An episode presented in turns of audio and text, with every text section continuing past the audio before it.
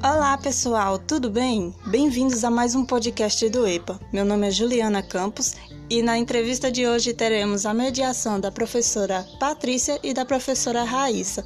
E o nosso entrevistado será o professor Maroivo. Preparados para mais um episódio do quadro Ei, qual é a sua trajetória? Então vamos lá. Ei, qual é a sua trajetória? E hoje com o professor Maroivo Caldeira e com a minha amiga Raíssa de novo aqui do meu lado.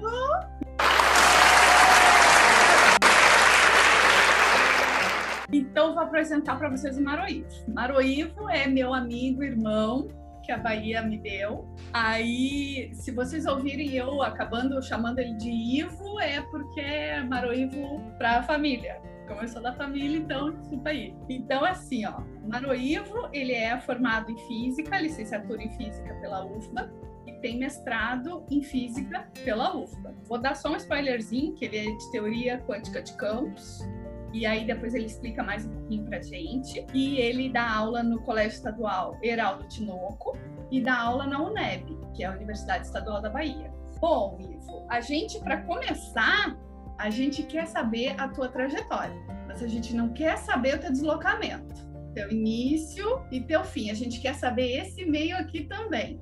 Então a gente vai perguntar umas coisinhas aí que um pouco eu sei, um pouco não sei se eu sei, então, né? Vamos te conhecer um pouquinho melhor. Então a gente queria que tu te apresentasse. Fala um pouquinho de ti. Meu CPF, meu RG, esse tipo de coisa. É, academicamente falando, vamos dizer assim, quem você é, inicialmente.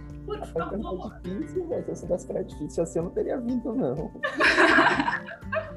é meu nome, vocês sabem. É, fiz vestibular em 2004, fiz ensino médio todo em colégio público. Na verdade, desde a primeira série até o final do ensino médio, sempre estudei em escola pública. Inclusive, essa escola que eu trabalho hoje foi a escola que eu fiz no ensino fundamental. É, Fiz vestibular de 2004, que na minha época ainda era vestibular, fui aprovado. Entrei em 2005 na UFBA, terminei a licenciatura ao final de 2009. E aí comecei a fazer disciplinas do bacharelado. E antes de terminar, faltava apenas duas disciplinas. Eu fiz a seleção do mestrado, passei.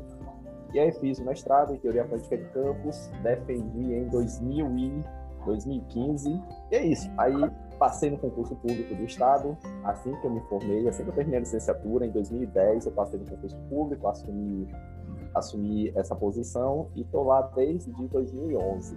É, desde 2016 que eu sou professor da UNEB e Campus 2, que é em Alagoinhas, não é aqui em Salvador. Alagoinhas é, parte já sabe onde é que a gente já foi lá. Mas para você, Raíssa, que não conhece, é uma cidade que fica a 110 quilômetros de Salvador. Aí lá tem um campus que tem cursos de matemática, biologia, engenharia, história, letras, educação física, um monte de coisa. Aí eu faço parte do Departamento de Ciências da Terra, que é onde entra biologia, é, engenharia sanitária e ambiental e matemática. E aí estou lá desde 2016. Eu acho que só, né? É dar aula tipo, para você, tanto no ensino médio, porque tu tem as duas experiências, né? Tanto no, no, ensino básico, que é uma experiência extremamente rica, enriquecedora, como tu também dá aula na, paralelamente na universidade. Então, como é transitar por esses dois mundos? São ambientes diferentes, né? Bastante diferentes. Tem coisas que acontecem no ensino médio que são impensáveis no superior e vice-versa. No meu caso, eu acho que é o seguinte: eu ganho pouco, mas eu me divirto. Porque, é sério, agora, esse, esses últimos meses mesmo estão sendo terríveis, né, com a pandemia. Então, meu contato com os alunos está sendo no máximo igual aqui com vocês, né? Eu aqui falando para uma tela, às vezes, como é uma turma grande, é 40, 45, todo mundo lá com a câmera desligada, boa parte do tempo eu fico vendo a minha própria imagem, ou se não vendo aquele quadro que eu vou escrevendo, né? Então, é horrível isso. É porque a interação é muito pequena. É, enquanto na aula presencial a gente está ali olho no olho, né? E no caso, eu acho que com o ensino médio só funciona assim. Eu acho muito complicado esse negócio da distância. Talvez por uma questão até cultural, nós não temos essa cultura, né, de estudar por computador ou de até estudar quando não tem prova, né? No superior não, no superior isso até funciona razoavelmente bem, né? No médio, acho muito horrível isso. Entre outras, essa é uma das diferenças. No ensino médio sempre tem aquela coisa, não sei quem, para de conversar, não sei quem, olha o barulho. É, né? Ou tem aquele, conversa comigo. Ou tem aquele, né? Fica um grupo só, é. a gente conversa e depois, tá, tá, agora eu preciso explicar, para aí. Exatamente. Aí tem isso. Ou tem aquele que tá lá cheio de dúvida, não tá entendendo nada, mas também não fala nada. Não, e a gente vê no rosto deles, né? Exatamente. Você vê que você tá falando grego, que o cara tá falando aquela cara. Entendeu? Não entendeu nada, mas. Aí tu pergunta pra ele qual é teu nome e ele. Aham. Mais ou menos isso. Então, no superior não existe isso. No superior, a, a, o pessoal é mais maduro. Então, ele chega lá e diz: Olha, tem essa exercício aqui para fazer. O pessoal faz e pronto. Vale ponto. Ninguém pergunta esse tipo de coisa, né? Então. É copiar? É, é para copiar. É, é para fazer no caderno. Então é isso. É, a experiência eu acho diferente por isso, porque você está encarando pessoas que estão em níveis de maturidade diferentes. Inclusive, até pelas idades você percebe isso, né? No ensino médio mesmo, a minha média está sendo de 16 anos, 16 para 17 anos. No superior, a média já sobe para mais de 30, chega a 31, 32 anos, a depender do semestre. Então, você praticamente está dobrando a idade, né? Então, você não espera que seja realmente a mesma coisa, a mesma maturidade, o mesmo nível. E tu, como aluno? Como é que tu foi como aluno? Apanhei bastante, afinal fiz física, né? Raíssa, você fez física também? Oi? Você é formada em física? Sou formada em física também. Ah, então... Somos licenciados aqui. É, então você também está acostumado a apanhar um pouquinho, né? Tô. No ensino médio, como é que foi? O meu ensino médio foi sempre em escola pública. Então, em escola pública, você tirar uma nota razoável, você já se acha gênio, né? Depois você vê que, que não é nada. Então é isso. É, estava longe de ser um aluno brilhante, muito longe mesmo, mas também não era aluno medíocre, era mediano, né? As coisas que eu gostava, eu fazia bem, as coisas que eu não gostava também eu jogava para cima, ficava por lá mesmo. Tem coisas do ensino médio que eu acho que até hoje eu não aprendi ainda, que deveria saber. Então, acho que faz parte. Durante boa parte da minha vida, a matemática foi um tormento, para variar, né? E tanto uma coisa, Paty, eu acho que eu já te falei isso, a Raíssa que não sabe. Uma pra coisa variar, muito legal. Nem Sabe assim, sei. Paty, acho que é falei. muito bom. Que tu é É, muito tem- bom. Não, mas não é isso não, Paty. De uma professora que tem aqui, que ela se aposentou no passado. Então, durante oito ou nove anos, ela foi minha colega, né? É, era minha professora de matemática lá pela sétima, oitava série. É, sétima, oitava, por aí assim. A gente está estudando lá equação de Bhaskara. é Sétima, oitava série, né? Ela foi quem me fez gostar de matemática. Antes disso, matemática para mim era uma tortura, era um terror. Eu preferia ver o Satanás na minha frente do que ver uma equação. E uma coisa que eu falei para ela foi isso: olha, se hoje eu tô aqui é por culpa sua. Aí ela ficou emocionada, né? Aí, eu, aí para descontrair, eu falei: olha, eu poderia ser um médico, eu poderia ser um advogado, eu poderia ganhar cinco vezes o que eu ganho, mas não, eu tô aqui por culpa sua. Eu vou aproveitar essa deixa que tu deu agora. Nem eu ia acho, que, acho, acho que a gente nem, nem fazer essa pergunta agora, mas ela cai bem agora. É, já deu pra perceber, né, que essa foi uma das professoras que inspirou você a seguir nessa área. Mas assim, durante toda a sua trajetória, né, durante o ensino médio, universidade, teve algum professor, além dessa professora, que te inspirou, que te marcou de alguma forma? Sim. Vários e vários e vários. No ensino médio, essa aí é porque é bem marcante mesmo. Essa aí é sem comentários. A dela é Arlinda. Tanto que até hoje eu falo com ela, tá aqui no meu WhatsApp. É, ela diz que é a neta dos meus filhos. Então ela é meio que uma mãe virtual, né? A neta avó.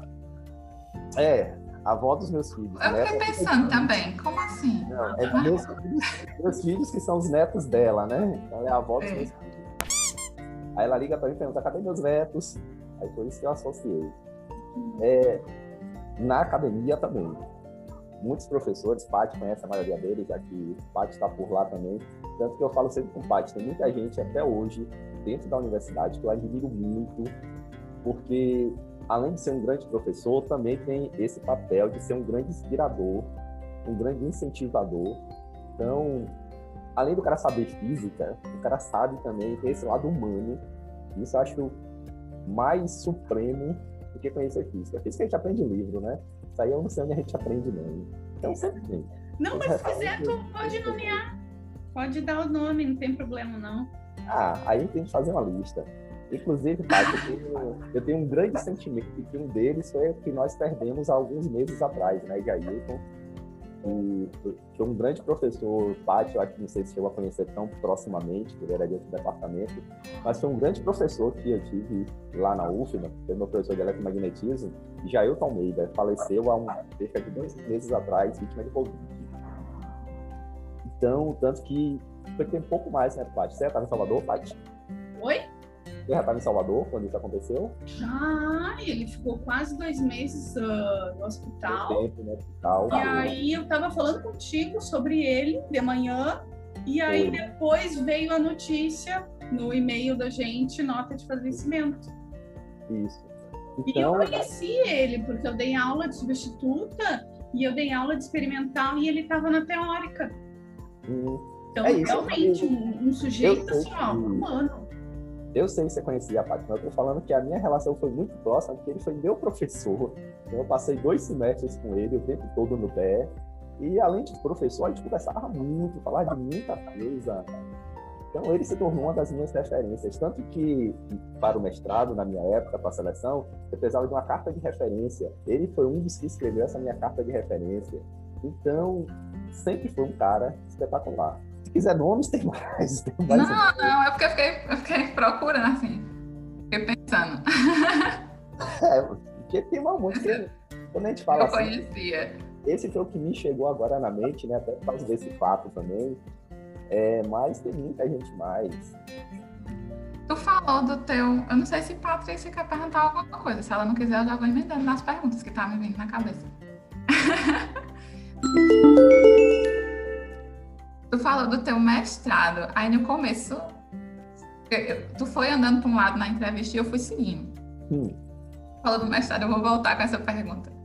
É, tu fez teu mestrado na UFBA, né? E disse que foi em teoria quântica de campos. isso. Mas aí trabalhou, é, né? Qual foi a tua pesquisa lá no, no mestrado? Foi. Eu trabalhei com teoria quântica de campos a temperatura finita. A gente pegou um modelo de partículas, de bósons no caso. A gente colocou algumas interações, lambda a quarta, colocou algumas interações lá que a gente escolheu, montou lá uma Lagrangiana e foi analisar as transições de fase que esse sistema poderiam sofrer. Aí, esse foi meu trabalho de mestrado. Legal. Então, Agora tá, é. acho que eu não entendi nada. Não, tô brincando. Paty, Paty, será que isso aqui voa aí? Olha só. Raíssa, quer fazer alguma pergunta? Não, dessa parte eu estou satisfeita com relação à que ele estudou. Eu tô conhecendo ele agora, né? Então, assim, o que for surgindo de pergunta, pode ter certeza que eu vou fazer. Então, assim, ó. Eu ia falar com a Raíssa o seguinte, Raíssa, é melhor você perguntar, porque Paty não tem mais muito de perguntar, não. Ah, tá, então eu pergunto, se preocupe não. É porque Paty já é, sei lá, 10 anos de amizade, já dormiu aqui em casa, então... Paty a gente já se conhece muito bem, não sei se ela tem muito o que perguntar, não. Olha, eu soube primeiro que ele estava grávido do primeiro filho do que ele. Eu tive que guardar segredo por duas semanas e a gente via e eu olhava para ele. Não tem nada para me dizer, não tem nada, não tem nenhuma novidade para me contar. E ele, o quê? O quê? E eu olhando pra? Paty, a Paty toda E estranha. eu louca para dizer: tem um nenê, vem um nenê. E ele não sabia. E a mulher dele esperando a hora certa para contar, né? E aí, quando ele veio me contar, eu, ufa! E ele, você já sabia? Eu, claro que já. Aí, no segundo filho, foi também. Eu olhava as fotos da esposa dele e via aquela barriguinha. Eu digo, tem alguém aí. Aí, quando E ele eu me ela sabia. Aí ele, Pati, tô grávido. Aí eu digo, ah, finalmente, né? Tava esperando tu me contar. É por isso que eu tô te dizendo, Raíssa. É melhor você perguntar, que Paty não tem mais muito o que saber, não. Tá bom. Então, vou aproveitar. A gente já tá, já tá indo mais para a parte pessoal e vamos conhecer quem é, né? Você além da física, né? Pessoa que entra em cena quando o professor quais são os seus. O que, é que você gosta de fazer? Quais são. Algumas coisas eu já vi, né? coleção de carros ali detrás, eu já entendi que é colecionador de carros. Esse hobby, qual, você tem outro hobby? É, de onde você é? Você, é? você é de Salvador mesmo? Salvador. Você é de uma cidade do interior? Tá? Conta um pouco, assim, como vamos começar assim. Conta um pouco como foi sua infância, sua adolescência. Depois fala um pouco sobre seus hobbies. Eu não lembro, tem tanto tempo isso. Nasci em Salvador, minha família é do interior, minha mãe de um interior chamado Santa Inês, lá no sertão. Meu pai de um interior chamado Nazaré das Farinhas, que já é mais pertinho aqui de Salvador, é na região do Recôncavo. Mas eu nasci em Salvador. Eu sou o filho mais novo. A minha irmã mais nova é 12 anos mais velha que eu. Eu sou disparado mais novo. Infância, cresci aqui no bairro. Morei apenas em duas casas na minha vida, as duas aqui no mesmo bairro. E é, cresci por aqui mesmo. E tem mais dele, eu posso contar. É, infância normal, brinquei muito, joguei muita pedra em carro, é, ralei muito joelho no chão. O que mais? Joguei muita bola. Hoje, depois de adulto, sou pai de dois filhos. É, um dos meus hobbies é colecionar carros. Carros de miniatura, tome cuidado com isso. Vocês vão dizer, ah, o cara é rico. Quem que eu queria? Deve todos esses aqui seriam de verdade. É, o que mais? Dormir é considerado hobby? Não sei, né? É. Então, esse é meu hobby preferido. Segundo é colecionar. O que mais? É, apreciador de cervejas, tricolor, para variar, né? Tricolor até Também, converti até uma tricolor aqui pro nosso lado. Uma gaúcha que tirava de rubro-negra, que descobriu que o mundo tricolor é muito mais belo o que mais que eu tenho a dizer sobre isso? É. A infância não foi muito marcante, não. Foi normal, como de qualquer criança. É, não, eu entendo, porque, vamos supor, quando fala da minha infância, também eu lembro, né? Tipo, interior. Como é que você era? Eu era muito, eu era muito traquina, né? É. Como qualquer Trabalho... criança normal, né? É como qualquer criança, né? Eu sempre era chamada a atenção algumas vezes por dia. algumas vezes por dia. Então era isso. É, quer perguntar alguma coisa, Paty? Vai que tu conhece, tu quer alguma coisa que eu não saiba. Uhum. Você quer que. Paty, não pergunte uma coisa muito preta, não. não, eu quero, assim, ó, é mais mostrar mesmo que com essas entrevistas a gente está mostrando que, assim, ó, os professores que os nossos alunos vêm, né, porque aí eles botam a gente lá em cima, né, no pedestal. E com essas entrevistas a gente está mostrando que a gente foi, a gente, nós somos pessoas normais, fomos crianças normais, fomos crianças traquinas.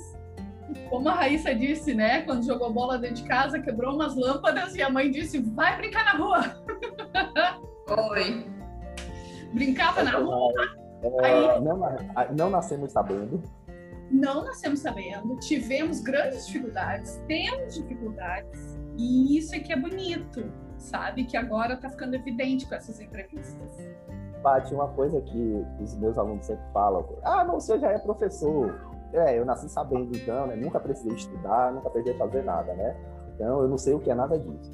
Aí eu sempre conto uma história que, quando eu estava no ensino médio, como eu falei para vocês, é, nas disciplinas que eu gostava, tipo matemática, física, química, eu sempre tirava notas muito boas. E como a maioria da turma não tirava essas notas, Aí eu ficava com aquela fama de ser o gênio, né? Eu era o mais inteligente da humanidade, né? Imagina, todo mundo tirando dois em matemática, você tira nove. É genial. Beleza. Fiz vestibular, passei bem no vestibular, não tive nenhuma dificuldade em matemática, física. Pelo contrário, estudei bastante foi humanas, português, redação. Beleza. Passei no vestibular, entrei na UFBA, ainda com aquela fama de gênio, né? Só tirava nove, dez. fui fazer prova de cálculo. Cálculo 1, primeiro semestre. Primeira prova de cálculo. Cálculo humilha qualquer pessoa. Exatamente. É, é isso aí mesmo. Cálculo 1, primeira prova, peguei aqueles livros de cálculo 1, é, aquele cálculo A, né, o de Flame, peguei o Letold, aqueles livros de cálculo mais básicos. Pegava lá aquelas, aquelas contas lá de derivada, fazia tudo, pegava aqueles limites, calculava tudo, beleza. Cheguei na prova imaginei, vou tirar um 11 aqui, não quero nem 10 não. Aí que eu pego a prova, tá lá, primeira questão, mostre que. Segunda questão, mostre que. Terceira questão, mostre que. Depois eu lá sei mostrar aqui o que, rapaz? Que faz esse negócio aí? Que a pessoa não botou uma função para eu calcular a derivada. Ele queria que eu demonstrasse algo, eu não sabia nem como era que demonstrava. Resultado, 1,9. Esse 1,9 o professor catou um monte de pontos lá, não sei de onde, me deu 1,9. Quer dizer, minha genialidade foi pro lixo, né? Aí eu sempre conto isso pra galera. O pessoal entendeu o seguinte: não existe gênio, não, velho. Ou você estuda, rala para tirar sua nota, ou vai ficar 1,9 o resto da vida. Então, aí eu sempre falo com o pessoal isso. Ai, galera, não tem jeito não, tem que estudar mesmo. E quem estuda mais tira nota melhor. Não tem essa de ser gênio, não. E é assim que funciona. Depois disso eu aprendi que eu ia ter que passar noites acordado, ralando, que não adiantava pegar um livro e fazer todas as questões, aquilo era pouco ainda, era o suficiente. E pronto. Então é, é suor mesmo, né? Não é, é, é transpiração, não é inspiração, não. É, né? E aproveitando, Raíssa, não sei se tem mais alguma coisa para perguntar. Não. Então eu vou aproveitar porque isso aí já apareceu até as considerações finais, né? Que a gente pede no final que a pessoa dê um recadinho, assim, porque quem está nos ouvindo, o nosso público-alvo, é a população em geral. Ensino médio, quem tem ensino médio, quem não tem, é, sabe? Então, a gente queria um recadinho teu para fechar a nossa entrevista com chave de ouro. É, o que eu quero deixar é o seguinte. Galera, não importa de onde você veio, rale. Se você é pobre, você só tem uma chance na vida. Essa sua chance é estudar. Então, se você tiver vontade de mudar sua realidade, se você acha que o que você tem é insuficiente, a única coisa que você tem que fazer é estudar. Não é fácil, não é simples e não é tranquilo. É doloroso, é pesado e você vai ter que ralar bastante. Mas é a única coisa que você tem é isso. Então, é transformador e vale a pena, né? Então foi isso, pessoal. Muito obrigada por acompanhar mais um podcast. Gostaríamos de deixar aqui nosso agradecimento ao nosso entrevistado, professor Maro Ivo, às nossas mediadoras Patrícia e Raíssa e a nossa apresentadora Juliana, e também a você que sempre nos acompanha. Muito obrigada, não se esqueça de nos seguir nas redes sociais e até a próxima!